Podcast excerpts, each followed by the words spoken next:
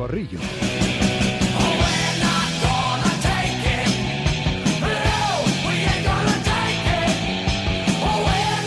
Vamos con el tiempo de opinión, como siempre con SEAT Motor 10, vamos ya. Concesionario oficial SEAT en Fuenlabrada lleva 32 años atendiendo a sus clientes con mucho cariño y profesionalidad, cariño, que traslada cada día a los oyentes de Radio Marca patrocinando este corrillo. Hoy con Manu Martín. Hola Manu, buenas tardes.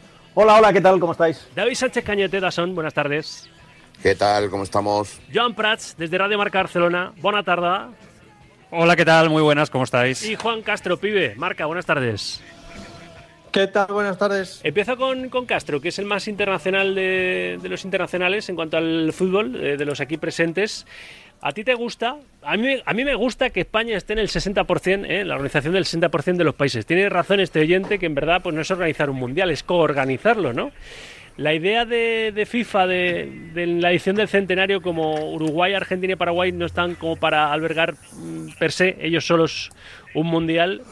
La idea de empezar ahí el mundial con esos partidos inaugurales y luego traérselo para Europa y África con Portugal, España y, y, Marruecos. Castro, ¿te gusta? ¿Te convence? Celebramos que va a haber esa inversión grande que vamos a albergar un mundial en 2030, ¿no? Pero, pero los mundiales multi, multisede, ¿te gustan a ti, Juan? No, no, no, a mí no me gustan eh, para nada. No, no me gustan porque yo siempre dije eh, desde que empecé a visitar a Qatar que el, que el Mundial de Qatar iba a ser el mejor Mundial de la historia y todos los que luego lo visitaron eh, me dieron la razón tiempo después. El mejor Mundial de la historia en el sentido logístico, en el sentido de que uno como periodista o como aficionado podía ir a 25 o 30 partidos y que podías ir a dos partidos en el mismo día, eso ya no lo vamos a ver porque la FIFA, en una idea que parece que si fuera integradora socialmente yo la compraría, es decir, hacer un mundial en tres continentes, seis países, si fuera solo integradora socialmente, pero me da que va más por el lado del negocio y por el lado de la política, de contentar a tres confederaciones. Ya se contentó a CONCACAF con 2026 y ahora se contenta a África, Europa y a Conmebol con ese mundial centenario 2000, de 1930 y ahora 2030 se contenta a esas tres confederaciones. ¿Para qué también? Para que en 2000, y lo he publicado hoy en Marca y ayer, 2034, pues evidentemente ese mundial va a ir para Arabia Saudí. Así que si fuera una idea integradora social me contentaría, pero al ser solo política y económica ya no me contenta eh, tanto y preferiría un mundial egoístamente solo en Portugal y España. ¿Qué os parece al resto, Martín, Manu? Bueno, eh, estoy escuchando a Juan y estoy de acuerdo en casi casi todo con él, pero eh, la esencia es muy simple es que FIFA es una historia política, no es una historia social, y es una historia política y económica. FIFA, UEFA y todo lo que quieras, eh, Juan. Eh, llevamos mucho tiempo así. Sí, sí, estoy entonces, de acuerdo. Cl claro, entonces ya no me sorprende eh, ningún tipo de cosas. Yo lo que creo que en este país, para lo bueno o para lo malo, siempre tenemos que quedarnos a medias de satisfacción. Es decir, si nos cae un mundial, criticamos que nos han dado la mitad. Si no nos hubiera caído, hubiéramos criticado el otro. Mira, en el 2030 va a haber un 60% de un mundial en España. Disfrutémoslo, que yo disfruté mucho el del 82 y solo tenía 12 años. Disfrutémoslo. Y ya está. Una cosa más sí quiero añadir, y esta es con precaución. Hasta 2024, hasta diciembre de 2024, en el Congreso Extraordinario, no se va a decidir de manera oficial. ¿Qué quiere decir esto? Y hoy venía muy bien explicado en marca. Hay unas fases, hay que presentar unos proyectos, hay que presentar unas sedes, hay que mm, saber si se van a remodelar unos estadios. No nos hagamos tantas ilusiones de todo. Simplemente ya sabemos que el Mundial es en España. El resto vamos a ir paso a paso, que luego se nos caen muchas ilusiones. David. Me parece una excelente noticia, la verdad. Me parece que, hombre, viendo cómo se están desarrollando los últimos mundiales, eh, para mí el mejor va a ser el, el de 2026 en tres países eh, como Estados Unidos, Canadá y México. Ya sabemos lo que hay eh, los últimos años y, además en las Eurocopas también está pasando de, de coorganizar entre diferentes países las grandes citas futbolísticas. Que nos hubiera gustado a todos que solamente hubiera sido en España, eso ya es inviable, eso es muy difícil. Eh, por mucha capacidad que tengas a la hora de albergar una cita de estas características, al final siempre yo creo que te tienes que apoyar en otros países para, para que no salga tan caro, para que, para que haya un poquito de, reparto del pastel entre todos. Eh, yo no contaba desde luego con, el tema de Argentina, Paraguay y Uruguay, pero me parece lógico, sobre todo celebrando el centenario de los mundiales, y, yo creo que es una manera de, de unir eh, culturas, unir pueblos, Eh, fíjate que, el Mundial eh, se va a organizar en tres continentes diferentes, eh, con, España y Portugal en Europa, con Marruecos en África y con Argentina, Uruguay y Paraguay en, en Sudamérica. Y a mí me parece una excelente noticia para, España. Pero repito, a mí no he estado en el Mundial de Qatar. Yo estoy de acuerdo con Juan Castro que fue un Mundial muy bien organizado en diferentes fechas, pero un muy buen Mundial. Pero creo que el de dentro de de tres años en Estados Unidos, Canadá y México. Yo tengo muchas ganas de que llegue porque me parecen tres países con muchísima tradición eh, en los últimos años en algunos y en toda la historia, en el caso de México futbolística, y vamos a ver un gran mundial también en 2026. Faltas tú, Joan. Sí. Sí, yo, creo que es una buena noticia. Estoy de acuerdo con lo, con lo que comentáis. Eh, yo me daba la sensación que todo lo que ha pasado en los últimos tiempos con la federación podía perjudicar un poquito esta, esta candidatura. Finalmente parece que no ha sido así, hecho que, celebro, porque creo que incluso al fútbol español le va a ir bien. ¿no? Eh, estamos en un momento un poco que a nivel de impacto internacional quizá no es lo mismo que hace unos años. Eh, creo que organizar mundiales siempre le da un espaldarazo ¿no? al propio país en su, en su fútbol y yo creo que esto también puede ir bien. Ahora mismo tenemos dos remodelaciones, digo remodelaciones porque prácticamente el Camp Nou es, subirlo de nuevo, ¿no? Pero bueno, vamos a decir remodelaciones de, estadio, ¿no? Eh, que creo que van a ser protagonistas en este Mundial. Creo que también les va a ir bien, ¿no? Eh, que se vean al, mundo. Bueno, yo creo que en general es, es positivo. Sí que es verdad, Rafa, que a mí me ha sorprendido lo poco que se ha alegrado la gente, o por lo menos el poco impacto que ha habido, ¿no? Mediáticamente en estas últimas horas al respecto. Hace unos años estoy convencido. Sí, sí puede ser, Joan, precisamente por eso, ¿no? Aunque, oye, hay que ver el vaso medio lleno más que medio vacío, por no ser sede única, ¿no? Por tener que repartirlo con otros cinco países, ¿no? Sí, está claro que, que yo eh, preferiría. Yo, ¿eh? Sí, sí, sí, sí. Yo preferiría eh, que, que, España fuera la única organizadora. Pero también es verdad que hoy en día esto prácticamente ya no pasa nunca. Que hay mucha política en torno a FIFA, en torno al fútbol, como decíais. Hay muchos intereses cruzados y que esto al final va de ganar dinero principalmente, ¿no? Entonces eh, parece complicado que esto, o los mundiales o las Eurocopas, vuelvan a ser como eran antes, ¿no? Yo creo, sí, pero, creo hay varios en, esto que estáis diciendo. Espera, que a la vez no. Mano y después Juan yo creo que, hay, un, hay un aspecto que por lo que no ha habido tanta alegría en la calle. O sea, yo me acuerdo el 17 de octubre del 86, para mí fue un día grande, ese día se decide que Barcelona es sede de unos Juegos Olímpicos. Y estaba la gente fuera en Madrid, en Granada y sobre todo en Barcelona, en la calle. Pero sabéis que eh, estamos muy mal acostumbrados. Eh, cuando se decide, en los años 70, todavía con la dictadura en marcha, y después en la transición que España va a organizar el Mundial 82, España no organizaba nada. Eh, en España lo más que se había hecho era un europeo de baloncesto en el año 73. Entonces aquello fue grandioso. Que España organizara unos Juegos Olímpicos ya ni te cuento. O sea, la, unión de toda España para que se hicieran en Barcelona fue increíble. Desde entonces hemos tenido de todo. Hemos tenido mundiales de baloncesto en dos ocasiones. Hemos tenido eh, ganamos en mil cosas, vienen grandes competiciones a España, vienen grandes deportistas. Es decir, al final estamos mal acostumbrados a que ya en España se celebran grandes eventos, y ya no solo deportivos, sino culturales, conciertos y demás. Quizá también por eso no ha habido tanta alegría. Pero también es que estamos hablando de una, un mundial coorganizado, pero al final no nos engañemos.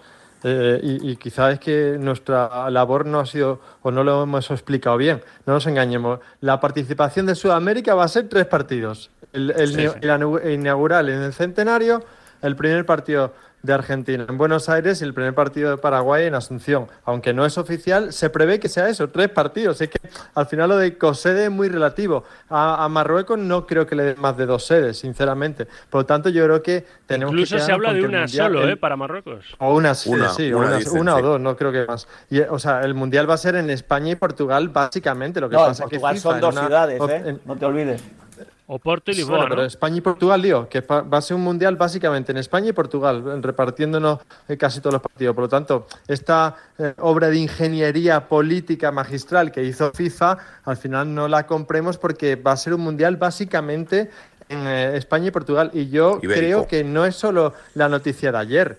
Yo no estoy de acuerdo, yo creo que ha tenido bastante impacto. Yo creo que es la noticia ¿no? del año de, este lustro, vamos, a que organicemos un, entre otras cosas, para esta profesión, aunque a los oyentes les dé igual, pero para esta profesión... Hombre, por supuesto. es agua bendita. Por supuesto. Es agua bendita. 2030 está ahí mismo y esto va a generar muchos puestos de trabajo, va a generar muchísima más afición al fútbol. Creo que es una grandísima noticia. Y por cierto, y ya termino, la sede única yo creo que va a volver yo creía que nunca iba a volver, pero creo que va a volver a Arabia Saudí en 2034. Sí, sí, te hemos, leído en marca y parece que esto ha sido un, un un hecho, el dárselo a, seis países eh, de, una vez, un hecho para hacer un aclarado ahí a Arabia Saudí que en 2034 no tenga competencia, ¿no?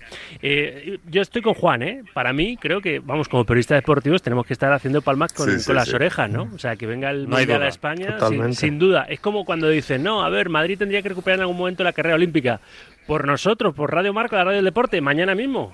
Mañana mismo, nosotros encantados, pero bueno. yo, me, vais a, perdonar, pero a lo mejor yo soy un clásico del periodismo. Yo creo que es una buena noticia para que los periodistas se lo contemos a los que va dirigido. O sea, para mí creo que es una buena noticia para la afición al fútbol.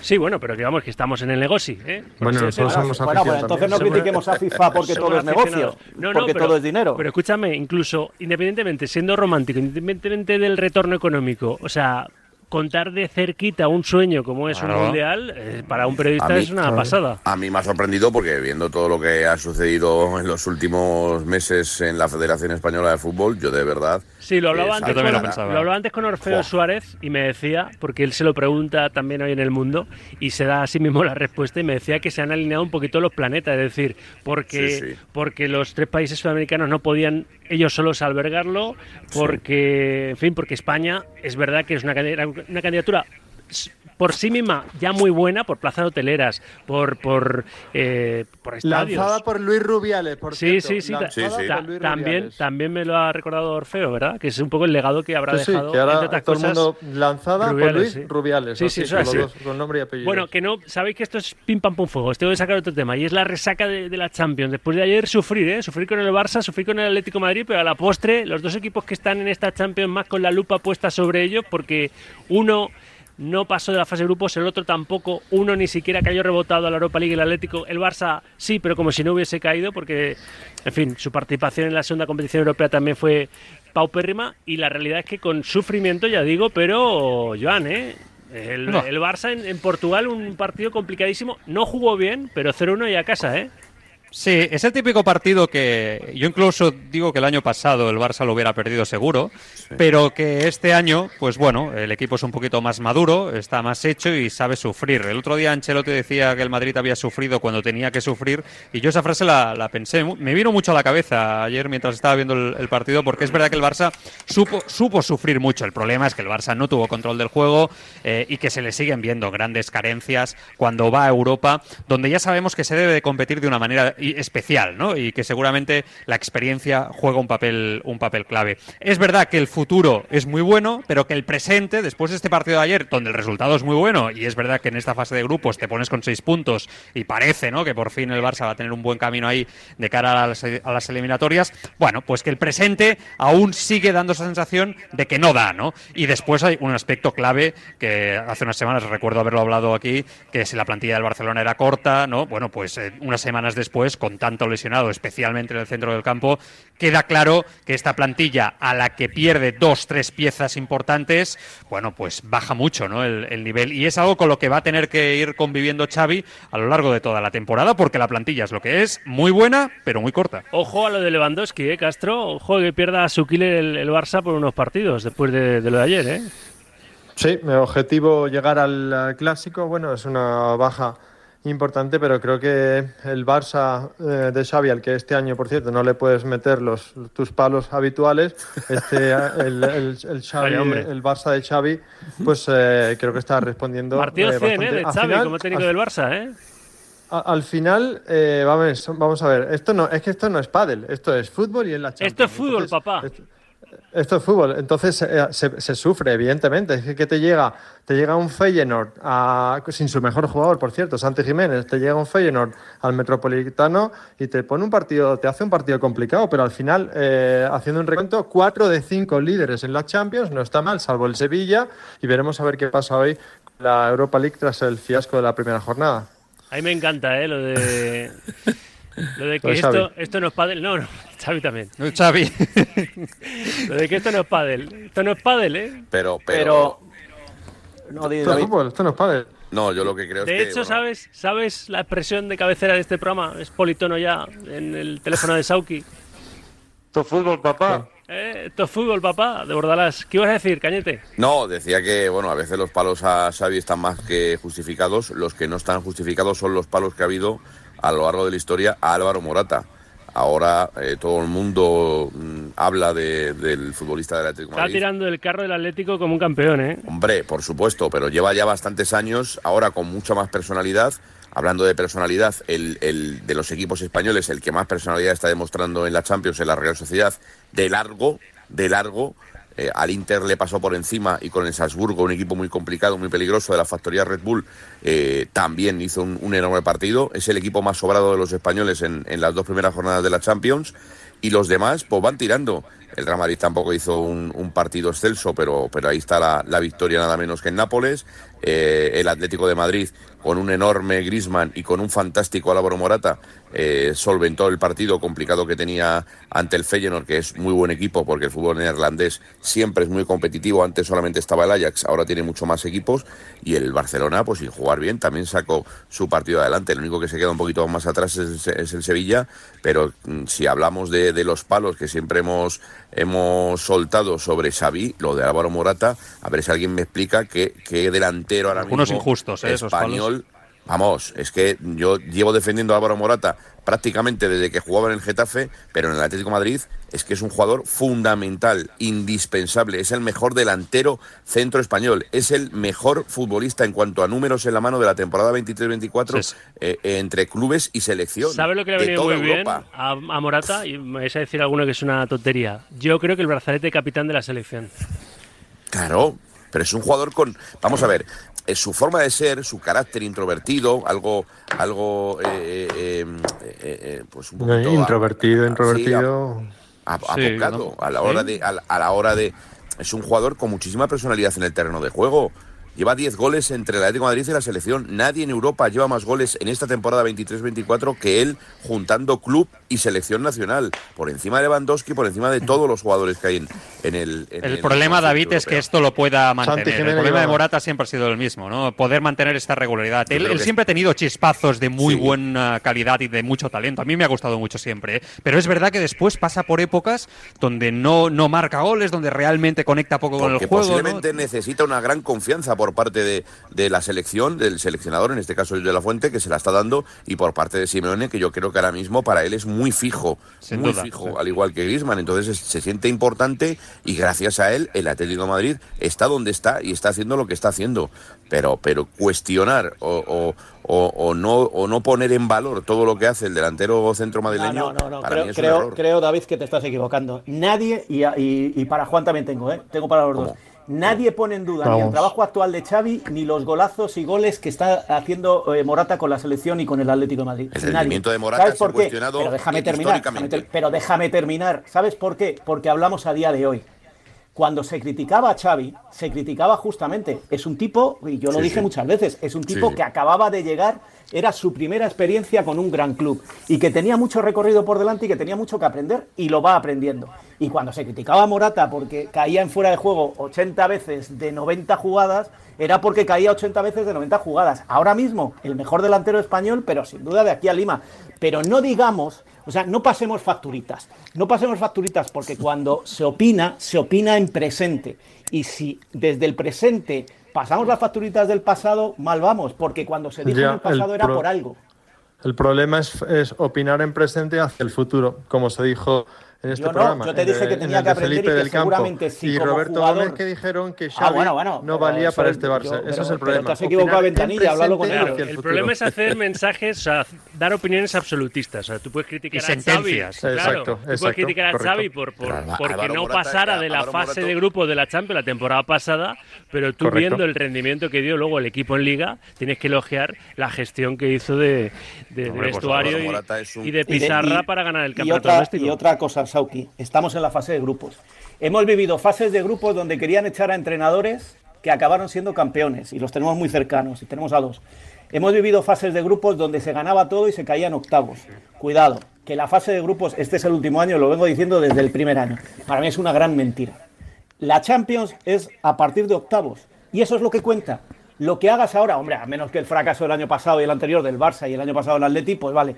Pero que ahora seas líder, cuando llegues a la fase de octavos, por mucho que juegues la vuelta en casa, ahí es donde hay que dar la cara. Ahora pues hay que mantenerse. Y si se juega mal como jugó ayer el Barça o se sufre como sufrió el Atleti, pues mejor. Pues mira, pues ya está. Se ha pasado tres puntos y se es líder. Pero ojo, la Champions en febrero. Hay que opinar en presente. Claro, claro, pero que eh, pero, Ah, pero yo, te, yo te estoy opinando en presente, te estoy diciendo, vale, vale, te estoy diciendo, te estoy diciendo que en presente está muy bien, está muy bien, máximo, eh, máximo goleador Morata, muy bien Xavi, tal, tal, tal, pero que para mí, para mí, eh, de cara al futuro y no sentencio ni al Barça ni al Atleti, de cara al futuro donde hay que dar la cara ni al Madrid, ¿eh? donde hay que dar la cara es en febrero. La Champions es un juguete, la- los tres primeros meses es un juguete, hombre, con, con los equipos Bueno, que que hay. se lo digan al Atlético el año pasado, si es un juguete. Bueno, O el al Barça. Y al Barça, pues sí, sí, sí, pero no deja de ser un juguete, hombre. Yo creo que son, los- sorteo, son los que están más exigidos quién esta temporada. febrero. Tanto Pero Barça son como. los que tienen más presión. Claro, Pero es que son los que tienen tanto más Barça como Entonces, Atlético, por, eso- lo de la temporada pasada, claro. Claro, por eso están como están. Y dices, ay, es que no termina de completar un buen partido, es que ha sufrido en Oporto, es que el Atlético de Madrid, madre mía, el Feyenoord, que tampoco es para tanto. El que no tiene presión, que es la Real Sociedad, está disfrutando del fútbol y está haciendo un- un- una enorme Champions, tanto ante el Inter de Milán como, como el otro día ante el Salzburgo, que, que son rivales importantes, que, que el Inter ha sido finalista de la Champions que, estamos hablando de un equipo de los más importantes de Europa los últimos años y que el Salzburgo en su caso es un equipo muy duro, que tiene factoría eh, Red Bull, que sabe perfectamente cómo tiene que crear eh, eh, futbolistas, que le ha pasado con Haaland, bueno, un montón de jugadores que han salido de la factoría y entonces la Real Sociedad como no tiene esa presión, pues es el equipo más atractivo de ver ahora mismo de los españoles en la Champions, sin lugar a dudas, y en la Liga tres cuartos de lo mismo. Y el otro día el partido que hace contra el Athletic igual.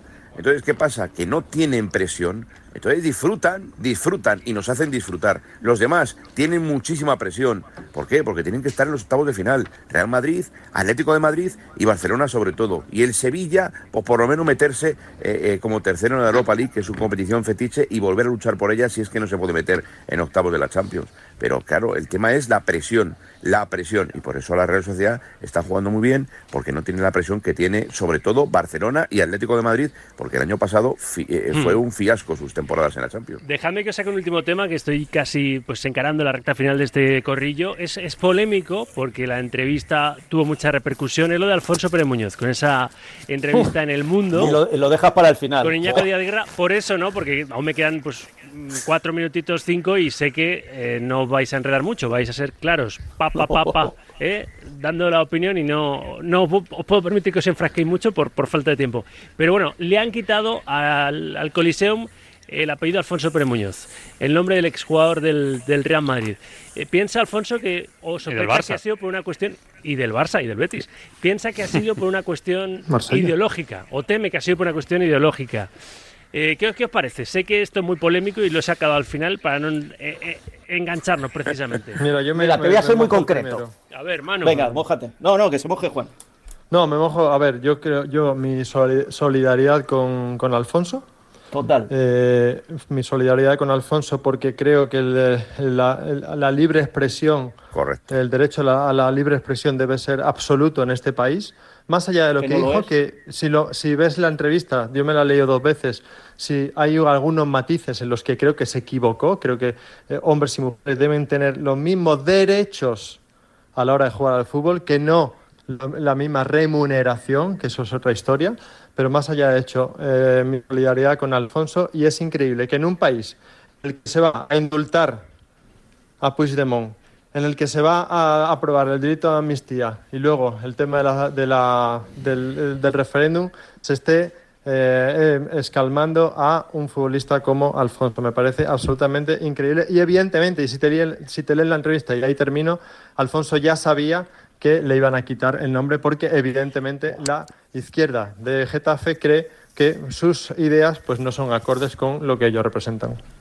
Mira, eh, cuando hace 11 años, en, eh, o 12, en, en Telemadrid hacíamos la liga los sábados, le teníamos de comentarista. ¿Sabéis en qué campo no le dejaron entrar sin acreditación? En el En Coliseo. el Alfonso Pérez. Las ganas que le tenía ya el Getafe, porque hay que decirlo, es que también el Getafe le tenía ganas a Alfonso desde hace mucho tiempo, porque no podía eh, eh, negociar con el nombre del estadio, con el naming.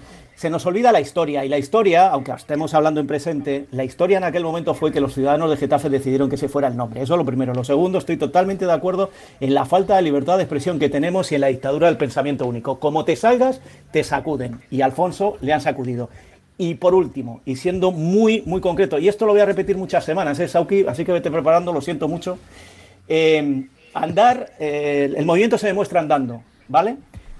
Villarreal Atlético de Madrid se jugó este martes, 500 aficionados en la Ciudad Deportiva del Villarreal. Real Madrid Betis se jugó ayer, 1.600 aficionados en, la, en Valdebebas. Tanto queremos al fútbol femenino, llenemos los estadios. Y no lo llenemos todos, cuando se hace una campaña, se regalan las entradas y se intenta batir un récord Guinness para salir en televisión.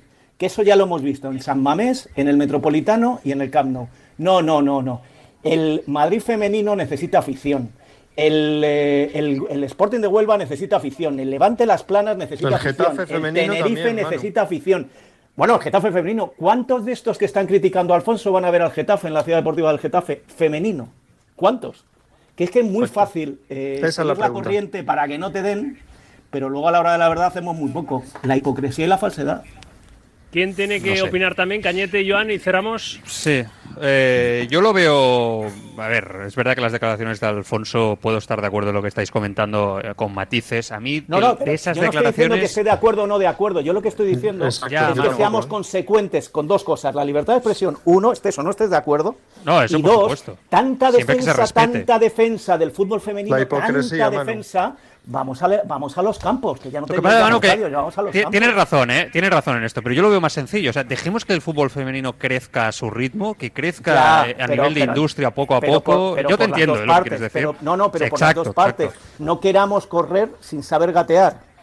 No queremos meter el tercer gol antes que el primero no creo que sea tan complicado y, realmente parece que hay una presión y yo creo que incluso el propio fútbol femenino se la, se la pone por llegar antes de tiempo a donde le corresponde en ese aspecto. Pero es verdad que hay unas declaraciones de Alfonso que a mí, por ejemplo, me, chirrían mucho. O sea, obligaría a Guardiola y a las jugadoras de la selección femenina a besar la bandera española. O sea, de verdad, a, estas alturas tenemos que estar obligando a nadie, obligando. Y esa para mí es la frase en la que se equivoca. Para mí esa es la frase en la que se equivoca, pero que luego lo contextualiza. Desde, ¿eh? nuestro punto de vista, desde su punto de vista no se equivoca, desde el mío se equivoca. Claro. Pero desde su punto de vista no se equivoca y él expresa. Pero dejemos de utilizar expresiones como obligar a nadie a hacer cosas. A ver, Cañete, ¿no? a, a, estoy, vamos a estoy fuera de tiempo. Yo, sabía que este tema eh, era para abrir el corrillo, pero es que si no, nos enzarzamos y quería hablar un poquito más de fútbol y de lo del mundial. pero, Por eso. Pero Cañete, tú cierras y que está aquí Chitu Gómez con una última hora relacionada con, con Vinicius, el Real Madrid y el, y el Valencia. David. David?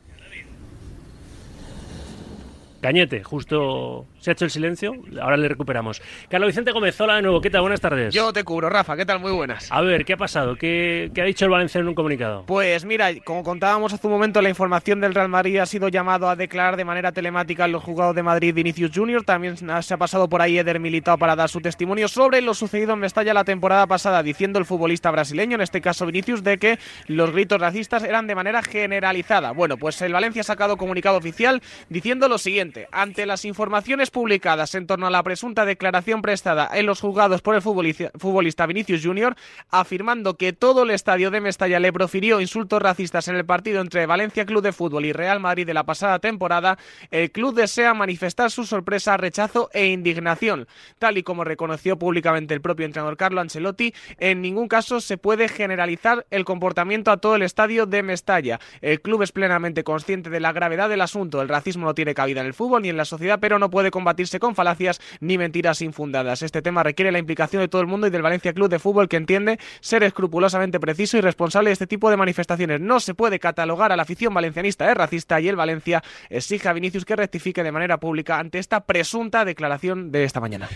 Bueno, pues nada, pues el, dime y direte que, va a seguir desde aquel partido de Mestalla que generó todo lo que generó y en parte con, con, razón, ¿no? Porque en algún momento hay que decir basta, basta ya con el, con el asunto del racismo.